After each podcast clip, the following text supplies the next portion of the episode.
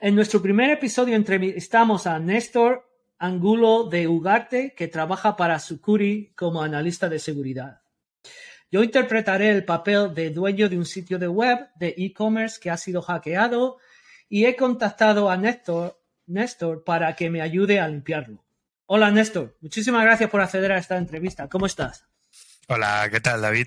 Eh, bien, bien, bien, cansado, ya sabes, estas semanas han sido bastante interesantes, así que estamos aquí haciendo todo lo que podemos para, para volver un poco todo al status quo anterior y, y, dejarlo todo preparado para que por lo menos las empresas y los e-commerce y todo funcionen lo mejor posible en estas navidades que, estamos en una época bastante fastidiada. Sí. Además que sí, que... ¿Por qué no nos das una pequeña introducción sobre tu experiencia laboral? Eh, bueno, yo eh, estudié ingeniería informática eh, aquí en España y que es una carrera de, cinco años, una antigua especialidad. Y después, eh, bueno, he estado trabajando en muchos puestos. He trabajado de desarrollador, he trabajado, he tenido mi propia empresa, he desarrollado productos tecnológicos y después ya por último, uno de los eh, clientes que tenía eh, alojados en su momento, pues tuve un problema de seguridad y los hackearon y demás. Y dio la casualidad que en aquel entonces había, tenía un amigo cerca que, que, se dedicaba a esto de la seguridad web y demás y trabajaba en Sucuri entonces me, ayudó a limpiarlo y a dejarlo todo preparado. Entonces cuando vi aquello dije, oye, yo tengo que aprender esto que me interesa porque creo que es importante. Y, nada, y empecé a trabajar en, esa empresa al poco. Y, bueno, llevo desde entonces, ¿no? Porque eh, todo esto ocurrió en 2015. Así que desde 2015 hasta ahora, después nos compró GoDaddy, ahora formas parte de, formamos parte de GoDaddy como el ala, digamos, de la web security, ¿no? Digamos, el departamento de web security. Y, bueno, me dedico en mi día a día, pues básicamente a, resolver casos de clientes que tienen, pues eso, le han hackeado. Siempre digo que, bueno, somos como los limpiadores que venimos cuando ya todo lo malo ha pasado, ¿no? Venimos después y decimos, bueno, a ver, vamos a limpiar aquí. Somos como el CSI, ¿no? Vamos marcando qué cositas han ido pasando, hacemos un reporte, ta, ta, ta, y, y un reporte al cliente y un reporte también a investigación para aquellas cosas que no han sido detectadas en ese momento, ¿no? Y un poco más o menos hasta así los últimos años. Bueno, muy bien, muchas gracias.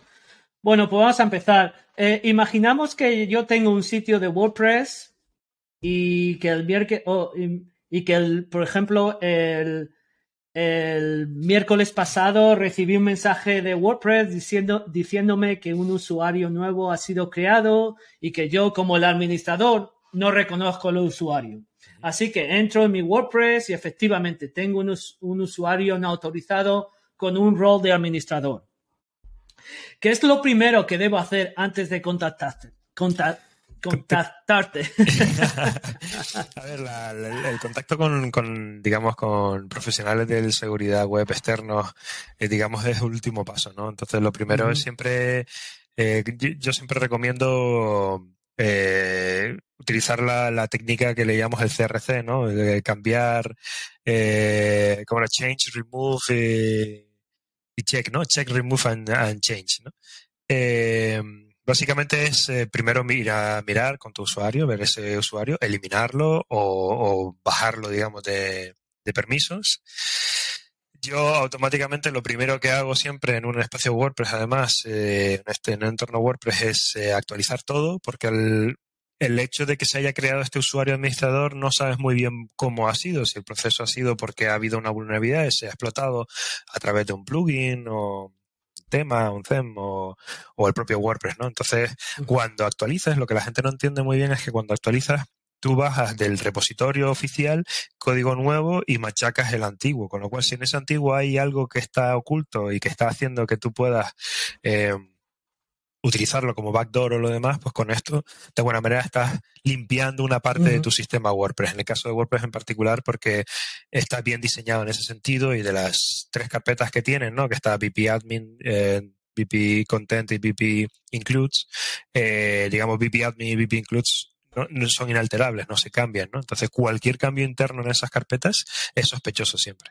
Entonces, al tú digamos, actualizar el WordPress, ¿no? Y machacar todo lo, eh, lo que tenías antes con esa nueva versión traída directamente del repositorio oficial, eh, ya digamos limpias una gran parte de, tu sitio.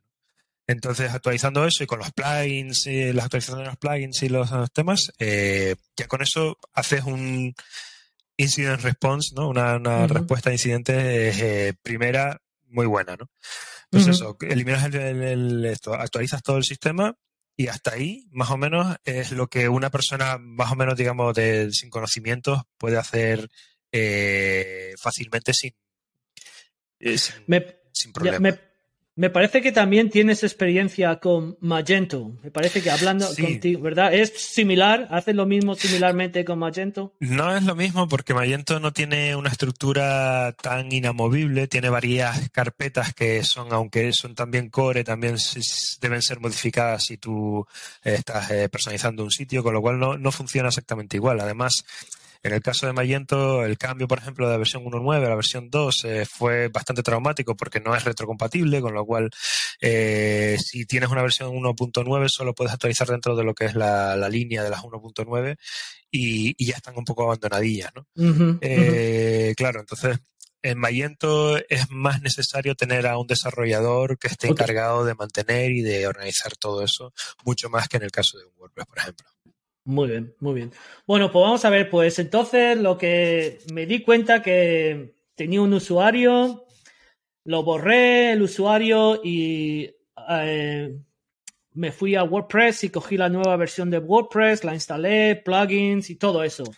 Y ahora te llamo y te digo, eh, Néstor, que me ha pasado esto. Y no estoy seguro lo que ha pasado. ¿Qué lo... Entonces, ¿cuál es el siguiente paso?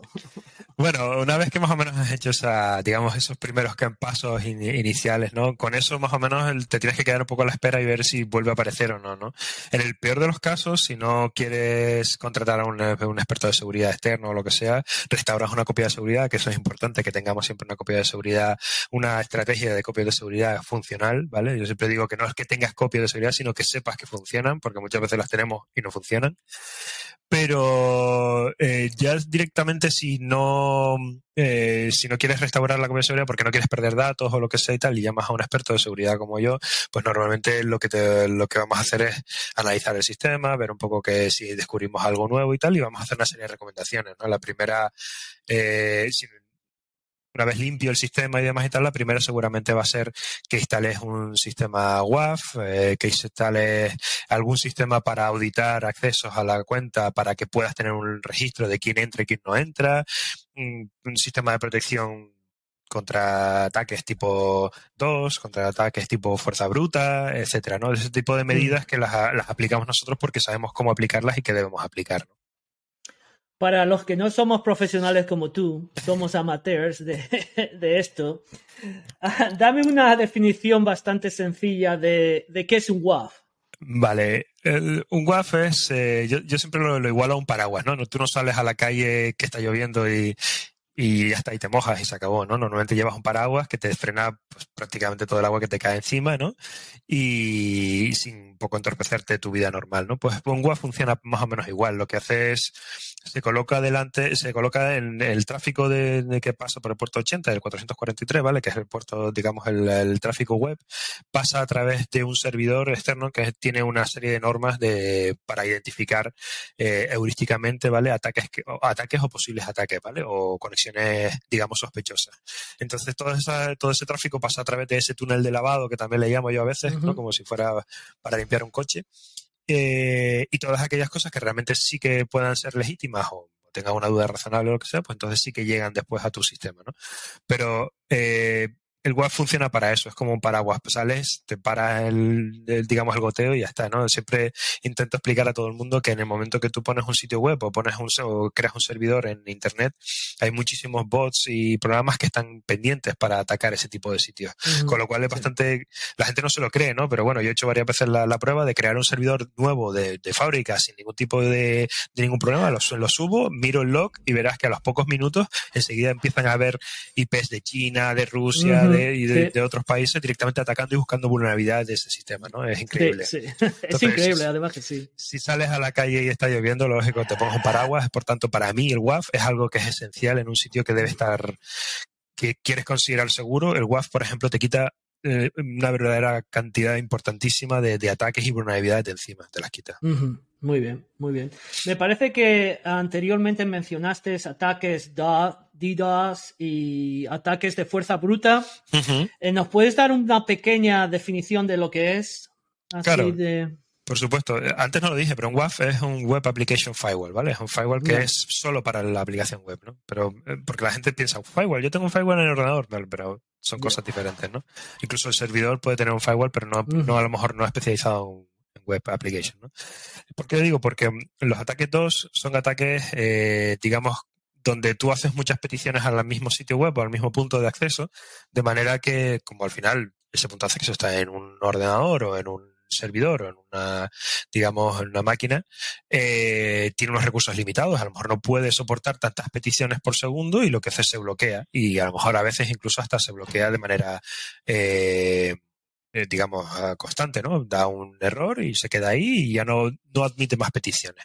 Eso es un ataque 2. Cuando es un ataque mm. además no de una fuente con muchas peticiones, sino de muchas fuentes a la vez, es un ataque DD o sea, D2, ¿no? distributed eh, the Night of Services. Eh, cuando es distribuido, tiene muchas fuentes, pues al final eh, pasa lo mismo, pero es más difícil de detectar porque hay muchas IPs pidiendo el mismo recurso.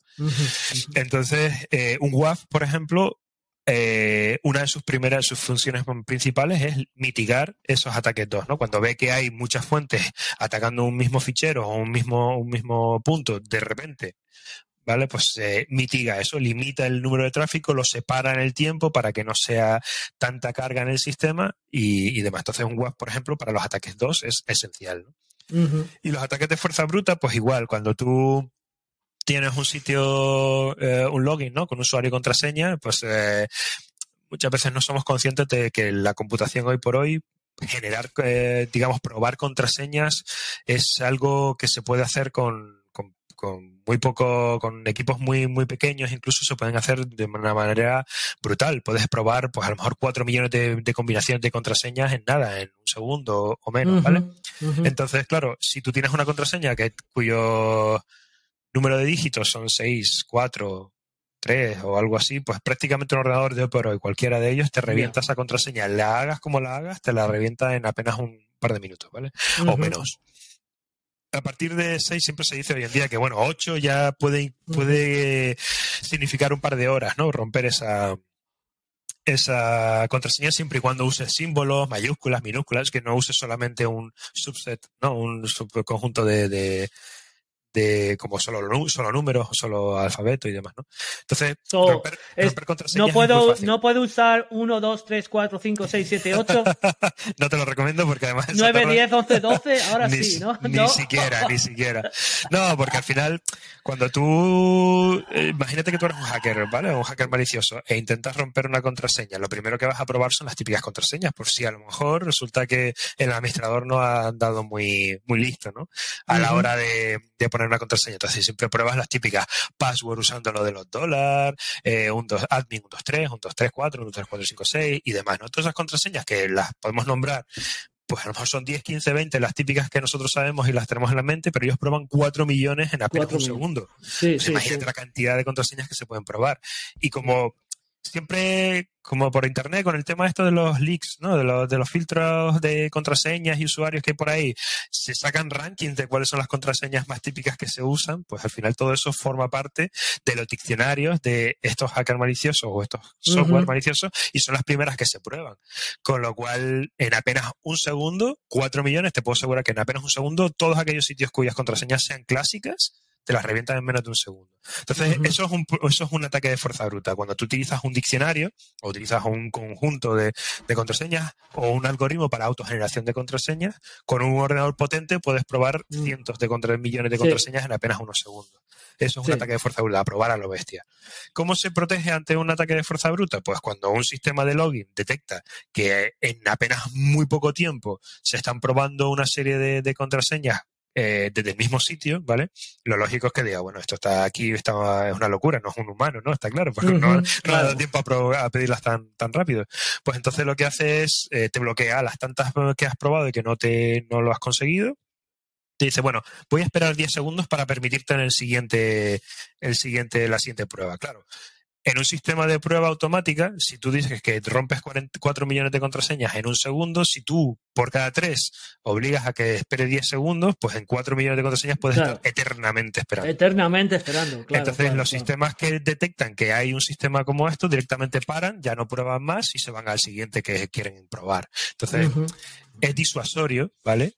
Eh, pero todo este tipo, toda esta protección, por ejemplo, para el tema de fuerza bruta, también lo hace el WAF, aunque también lo puedes utilizar mediante un plugin, por ejemplo, que lo tienen tanto en Magento como los tienes en, en WordPress, que son plugins para, eh, pues eso, para banear durante unos segundos una IP que te está probando algo más allá de cinco veces o de seis veces o tres veces. Tú lo puedes tú lo puedes incluso configurar, ¿no? Yo, por ejemplo, eh, uso eh, ¿cómo era? Eh, o sea, van, eh, van to, fail, to ban. Fail to ban es el que yo utilizo normalmente, porque además lo utilizo también en el servidor, no solamente a nivel de WordPress y plugins y demás, que también hay uno para eso, sino a nivel servidor también lo utilizo. Oh.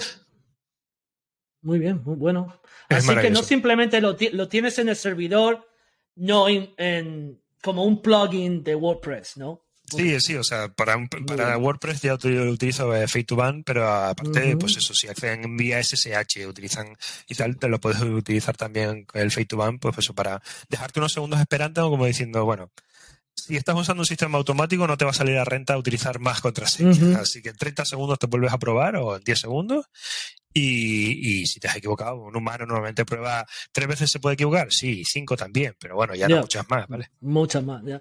Entonces, si por ejemplo, vamos a ver que estoy intentando eh, hackear tu, orden, tu sistema y empiezo a decir, oye, voy a mandar cuatro millones de contraseñas a tu sistema.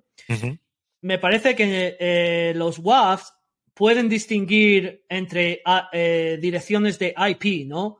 Así que la tuya puede estar retrasada o en un queue, en un queue o algo así, y la mía, por, o la de otra persona le deja, ¿no? Sí, correcto. para, Correcto, sí, sí. Además, estos sistemas, claro, cuando tienes un sistema de fuerza bruta eh, sofisticado, normalmente utilizas muchas IPs. Muchas, y, utilizas, un ataque distribuido, una especie de ataque 2, ¿vale? Pero no es un ataque 2, sino solamente es un ataque de, fuerza bruta. E incluso vas levantando IPs a medida que vas probando sets de, pago para que el propio sistema se confunda y diga, bueno, pero esto no era, y ¿por qué me están atacando todas estas y demás?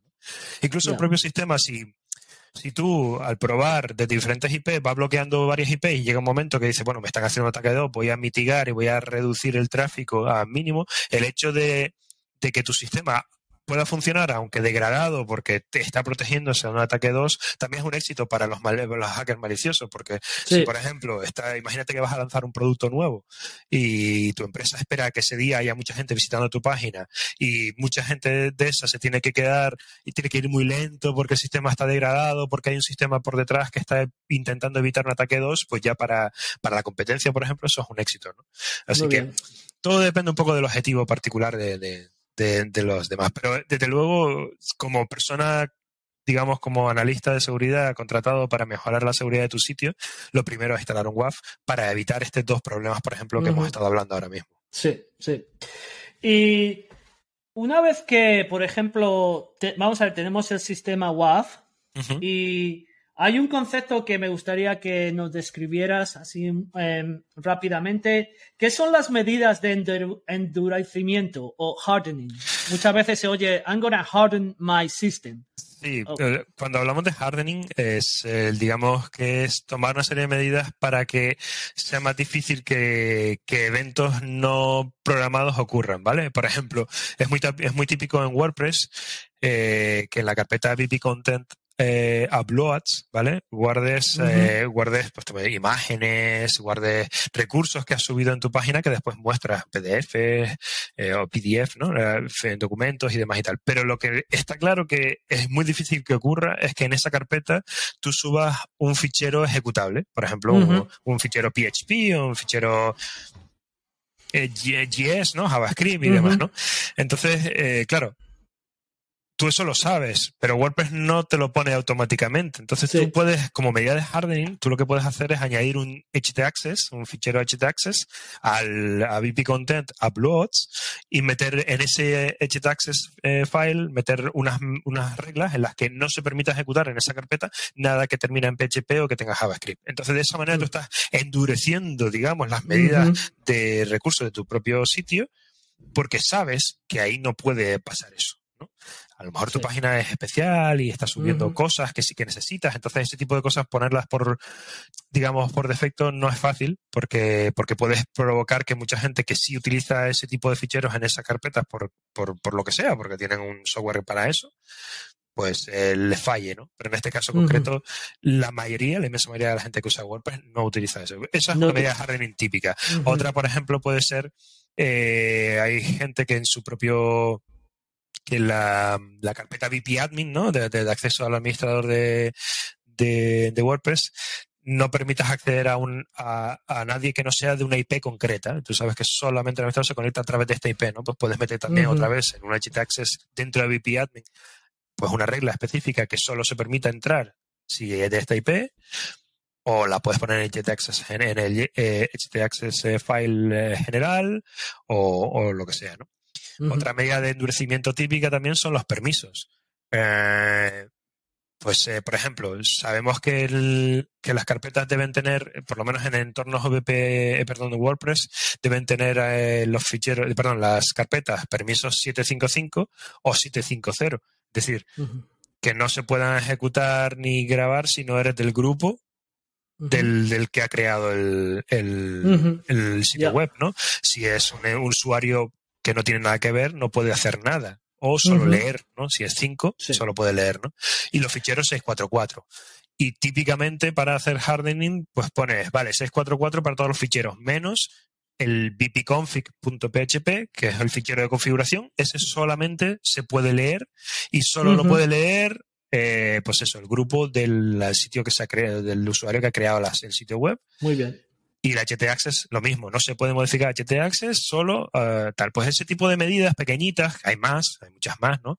Pero son medidas de hardening, son medidas de, digamos, mejorar y hacer más dura la seguridad en tu sitio, pero que depende mucho del, digamos, del caso concreto y no se pueden hacer por defecto porque si no te cargas muchas, muchos sitios en los que necesitan mucha más flexibilidad, digamos. Me parece que en este, para hacer, aplicar estas medidas se necesitaría necesitas tener una persona que sea técnica, que sepa lo que está haciendo, ¿verdad? Porque no se puede, si, por ejemplo, si simplemente si eres un, el dueño de una de un sitio de web que tienes e-commerce que sea Magento o, sea, WordPress lo que sea llega un momento en que vas a tener que necesitar una persona que sepa lo que está haciendo y este es un ejemplo de lo que estabas diciendo de los, los permisos a los archivos de porque es muy específico, como tú dices. Porque claro, si lo haces, no puedes decir, todo el mundo solo tiene esto. Porque entonces a lo mejor tu, tu, página de internet no va a funcionar. No va a funcionar, correcto. Estos son, son, medidas, digamos, de lo que nosotros llamamos de, de grano, de grano fino, ¿no? De, de ir al caso concreto y, y, oye, para tu caso concreto estas son las medidas que te interesan para hilar fino y no dar, no dejar resquicios, ¿no? Yo intento poner como la seguridad como si fuera la muralla que protege la, la fortaleza, pues no dejar resquicios entre los propios eh, ladrillos, ¿no? De, de tu, de tu muralla que permita que la gente pues vea, oye, pues tal, ¿no? Pues eh, esos son hilar fino, ¿no? Para un usuario normal, digamos, que no conozca mucho este, de este mundo, pues evidentemente este tipo de medidas le sonará complicada, ¿no? Para eso es mejor que instalas un, instalas un plugin de seguridad, como puede ser WordFence, como puede ser All-in-One, como puede ser iThemes, pues todo este tipo de, de plugins ya aplican unas medidas de endurecimiento basadas un poco en tu caso, un poco generales, ¿no? Pero ya hace algo, por lo menos. ¿no? Sí, sí, sí. Eh, también me parece, no sé si será, es considerado una, medida, una medida de endurecimiento, pero ¿nos puedes dar así una explicación bastante general de qué es la authentic, la autenticación de dos factores. Ya. la, second factor authentication. Ya, se me está olvidando ya el español, macho. Lo podemos decir en inglés y al final yo, que soy español... Second factor authentication. Eh, me sale más rápido que autentificación de factores. ¿Sabes qué pasa? Que en España mucha gente tiende a, a traducirlo todo, ¿no? Pero al final los que nos dedicamos un poco al mundillo más técnico, preferimos usar el término que se usa realmente ahí, ¿no? Second Factor Authentication. Para mí es mucho más fácil también, ¿no? Ya, para mí también. pero, pero bueno, hablando un poco de este factor, eh, la cuestión es que en el mundo de la seguridad nosotros eh, decimos que, que para hacer un, digamos, para autenticar tenemos, o sea, para dar permiso de acceso a un sitio tenemos que autenticar. Eso significa comprobar que la persona es quien dice ser. Eh, siempre se dice, ¿no? Que te identificas, te autentificas y después te, dejamos acceso, ¿no? Entonces, en el proceso de autentificación, eh, se dice que la, mejor forma de autentificarte es cuando pasas a través de cuatro factores, ¿no? Algo que tienes, algo que sabes, algo que posees y algo que, ¿cómo era? Y algo, que algo que tienes, algo que posees, algo que sabes yo no me acuerdo del otro, ¿no? Pero la cuestión es que a más factores que impliques en el proceso de autentificación, más seguro es de que esa es la persona, ¿no? Algo que sabes, pues es una contraseña, un PIN y demás, ¿no? Algo que tienes, que algo que es tuyo, ¿vale? Es tu voz, tu iris, eh, la huella dactilar o lo que sea, ¿no? Algo que posees, pues es, eh, pues a lo mejor un móvil para que te llegue un mensaje, eh, una YubiKey, una algo que es un proceso, algo externo, ¿no? Y etcétera, ¿no? Entonces, cuando eh, se habló en su momento de añadir y obligar a que los sistemas, sobre todo, por ejemplo, a nivel de transacciones bancarias y demás y tal, apliquen un sistema de Second Factor Authentication, es vamos a recomprobar que esa persona realmente es quien dice ser y que además dice que tiene ese PIN o esa contraseña, ¿no? Entonces, se utilizan dos factores. Normalmente son usuario y contraseña, usuario y PIN, o PIN solamente, y además a otro más, que suele ser, pues, te mandan un mensaje al móvil o utilizas eh, una YubiKey o lo que sea, ¿no? En el caso más habitual es te envían un mensaje o utilizas una aplicación que tienes en tu móvil que previamente tú ya has vinculado, que es el Google Authenticator o cualquiera de los Authenticators que hay por ahí, eh, donde te dan un código que además depende de la instalación concreta cuando lo has hecho y demás y tal, que no es, no, no, no es un código que tú puedas generar. Con lo cual, al haber dos factores implicados en el proceso de autenticación, digamos que estamos más seguros de que realmente eres tú y que no le has robado, digamos, la, contraseña a alguien porque has estado vigilando el teclado a ver qué es lo que ha escrito o, porque la has dejado escrito en un post-it en, el escritorio o cosas así, ¿no? Entonces, a más factores que impliques en el proceso de autenticación, más seguro es. Lo que pasa es que en este proceso siempre tienes el problema de que es más engorroso, porque pierdes más tiempo. No es tan fácil como poner la contraseña y ya está, sino eso, tengo que enviar el correo, el mensaje, o me llega el mensaje, tengo que poner el código, mm. en fin. Entonces hay que buscar ah. un balance. Digamos que la Second Factor Authentication, por ahora, el balance está en eso, ¿no? En el que, bueno, el tiempo y la seguridad más o menos es asequible. Sí, yo creo que como usuario eh, nos tenemos que acostumbrar a que la seguridad es muy inconveniente, pero es muy, muy necesaria porque lo único que estás haciendo es poner barreras. Ahora, si eres una persona como Hussein Bolt, pues saltas todas las barreras. Rapidísimo. ¿Verdad? Rapidísimo. Pero por lo menos para una persona, y te digo, de las barreras, tienes que ir barrera, pasar esta barrera, o oh, ahora otra barrera, ahora otra. Claro, ¿sabes qué pasa? Que la seguridad pasa como en otros campos también, ¿no? Que al final es de aquello de lo que te acuerdes cuando algo malo te ha pasado. Ahí está, ya. El, valor de aplicarlo antes de que te ocurra no se ve tanto hasta que no te ha ocurrido y has visto lo que te ha costado, entonces ahí es cuando te conciencias y dices tú, vale, hay que hacer esto, ¿no? Eh, convencer, eh, uno de los grandes problemas que tenemos los expertos en ciberseguridad es convencer de la necesidad de instalar este tipo de medidas o medidas incluso todavía mucho más intrusivas en, en, los flujos de trabajo para que las para que no nos veamos después en el escenario digamos, en el peor escenario, ¿no? De que nos han hackeado, que hemos tenido una pérdida de datos, que tenemos que declarar la, información a las autoridades, que estamos expuestos a una multa, que nuestra reputación se va por los suelos, en fin. Muy, ya. Además que sí, la seguridad e, e, es, como ya te digo, bastante inconveniente para todos, pero es necesario, ¿verdad? Es, es como todo. Es como cuando, cuando viajas y entras a un país, tienes que pasar por la aduana, tienes que enseñar el pasaporte, tienes que enseñar esto, tienes que, ahora tienes, que, pasar por el, por el, por el arco de seguridad. Ahora en Europa, por ejemplo, tienes que pasar por, eh, tienes que tener el pasaporte del COVID. Todo eso, ¿sabes? Te digo, así que es normal. Eh. Claro, pero es eso. Todo el mundo dice, es que incómodo el Green Pass, tal, no sé cuánto y tal. Pero a que seguro que si tú no pides el Green Pass y en el avión hay un positivo que infecta a todo el mundo y ese, ese, que ha infectado, tú infectas sin querer a tus padres que son mayores y se mueren por la enfermedad, a que seguro que te hubiera gustado que lo hubieran pedido. Ahí está, ahí está. por eso te acuerdas a posteriori. Entonces, por eso es, tan incómodo el problema de ciberseguridad, porque sí, ahora está de moda. Ahora, ahora gracias, gracias a Dios, digamos, ¿no? La gente está, está concienciada, ¿no? Pero, pero aún así cuesta mucho, porque la gente dice, oh, sí, sí, hay que implementar medidas de seguridad. Y cuando vas ahí dices, miren, hay que hacer todo esto. Y dices, uh, que va, esto es muy coñazo. ¿eh? hay que cambiar muchas cosas, que va, que va, que va. Pero claro. Y cuesta mucho dinero, la verdad, es que cuesta dinero. sí, sí. Cuesta, pero, pero es que lo que pasa que como no lo hagas y te pasa algo, te va a costar muchísimo más. Sí, yo siempre digo la fórmula, ¿no? En plan de cualquier coste, cualquier coste que tú que le asignes a la implementación de medidas de seguridad, siempre va a ser menor que el coste de recuperación tras un hackeo. Entonces, si lo piensas así, dices, bueno, es una inversión. Es decir, vale, ahora pago un X dinero, pero para ahorrarme después el, X, otro, que es mucho más grande, y me hackean. Y el problema es que muchas veces hay muchas compañías que lo hackean y no es que no quieran gastarse el dinero, es que se pueden gastar el dinero. Lo que pasa es que a lo mejor no pueden porque a lo mejor, como tú decías antes, mi copia, yo tengo una copia de, te digo, Néstor, tengo mi copia de seguridad que llevamos haciendo una, copa de, una copia de seguridad hace 20 años, todos los días, tres veces al día lo hacemos. Así que tenemos 18.554 copias de seguridad. Pero si nunca lo he intentado, nunca he intentado restaurar, la, copia de seguridad, no sé si funciona o no. Así que supongo que habrá muchas empresas que mm, lo siento, pero no funciona. Eso, es mi día a día, ¿eh? como analista, no te preocupes. Como analista de seguridad muchas veces me ha ocurrido, oye, mira, esto no lo podemos recuperar de ninguna manera porque te han eliminado todo el código, con lo cual aquí no, podemos sacar nada, necesito una copia de seguridad. Ah, sí, sí, toma, mira, copia de seguridad, pum, la mandas, la, la descargas, la vas a abrir, archivo corrupto.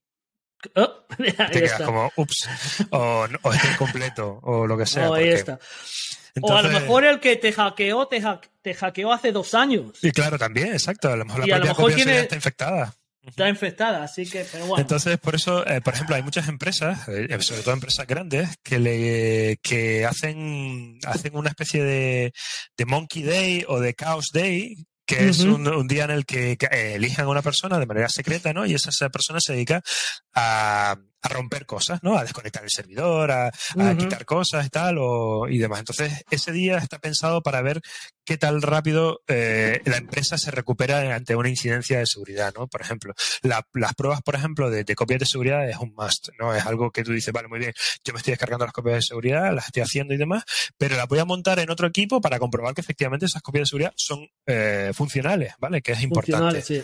Y claro, si estamos hablando de usuarios digamos, de nivel bajo tecnológico y demás, esto es muy complejo. Entonces, lo suyo es que si, si tú vas a poner algo, un plugin de seguridad o un plugin que te haga copias de seguridad y demás y tal, asegúrate que es un plugin con prestigio de que controla que, las cosas funcionan. Hay, que hay algoritmos que te comprueban que la copia de seguridad es válida, que no es, no es corrupta, que es completa, que cumple unos estándares, etcétera, ¿no? O los propios hostings, si tú eh, contratas un buen hosting, pues también ellos mismos te hacen copias de seguridad, con lo cual si algún problema, si ha habido algún problema en algún momento, siempre puedes delegar, digamos, el problema en ellos, ¿no? Oye, ustedes han hecho las copias de seguridad, ustedes habrán comprobado que eso lo han hecho bien cualquiera, ¿no? Entonces siempre todos esos factores entran eh, en, la ecuación. Está claro que eh, copiar todas las carpetas, eh, meterlas en un archivo comprimido y descargártelo, pues es una copia de seguridad, pero a lo mejor no es la mejor de todas, ¿no? Ya. Esa era mi, siguiente pregunta que te iba a preguntar. ¿Cuál es la, cuál es la importancia de elegir un hosting bueno en, comparación con uno barato? En comparación con uno barato. A ver, porque hay tantas diferencias, ¿sabes? Te digo, te puede ser. Hay unos que a lo mejor te dicen, oh, tienes una. Eh, te vamos a cobrar 5 dólares al mes. Y otro te dice, no, yo te voy a cobrar 500 dólares al mes. ¿Sabes? Y ¿Cuál es la, cuál es la diferencia?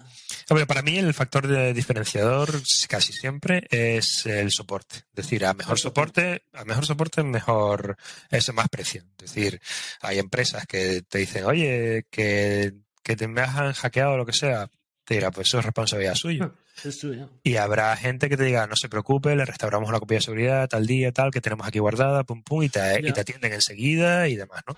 Hay empresas que te obligan a llamar por teléfono y te pegas la hora ahí esperando hasta que te atienden, y hay empresas que puedes directamente, que te abren varios canales para que tú puedas hacer esto lo más inmediato posible.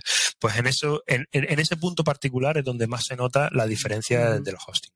Después, aparte, a nivel técnico, yo siempre digo que esto es como vivir en un vecindario, ¿no? Si tú te vas a un vecindario, en un edificio, ¿no?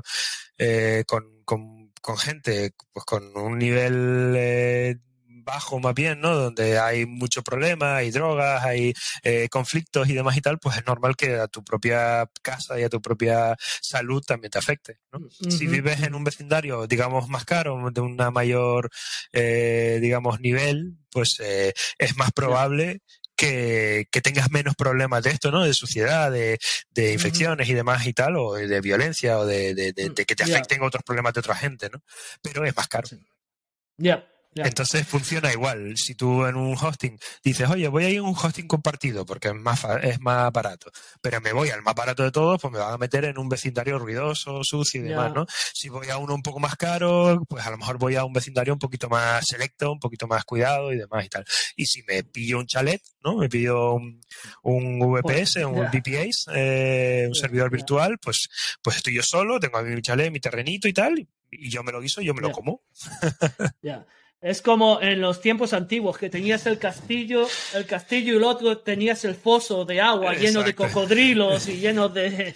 Claro, claro, lo que pasa que... Lo que pasa Para protegerte, claro. claro, lo que pasa es que tener la fortaleza pues cuesta mucho más dinero. cuesta mucho más dinero. Una casita ahí en el vecindario, ¿no? Que tienes ahí al lado.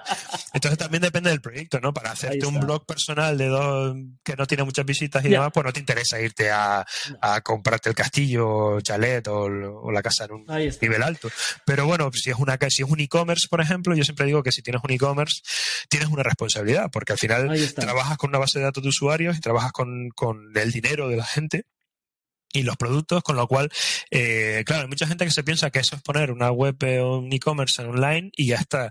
Y no se dan cuenta que esta es una responsabilidad. Es decir, tú pones eso allí, pero tienes que ser responsable de toda la información que estás manejando y las transacciones que estás ejecutando. Por tanto, eh, digamos que es una muestra de respeto también, de saber que si tú te mueves con ese nivel, digamos, de, de, datos y de información y de transacciones, pues también inviertas en que la base que hay por debajo, digamos, esa primera barra, barrera de seguridad, como yo digo, eh, que al final es hosting, ¿no? Eh, sea bueno y responda cuando tienes un problema.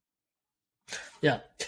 Bueno, Néstor, muchísimas gracias. No quiero robarte más tiempo. Ya sé que me dijiste que has estado viajando, has estado trabajando y te he visto que has tomado café, así que... el café siempre está conmigo aquí. Café siempre está contigo. más que te quiero agradecer muchísimo el tiempo que nos has prestado. Estoy encantado.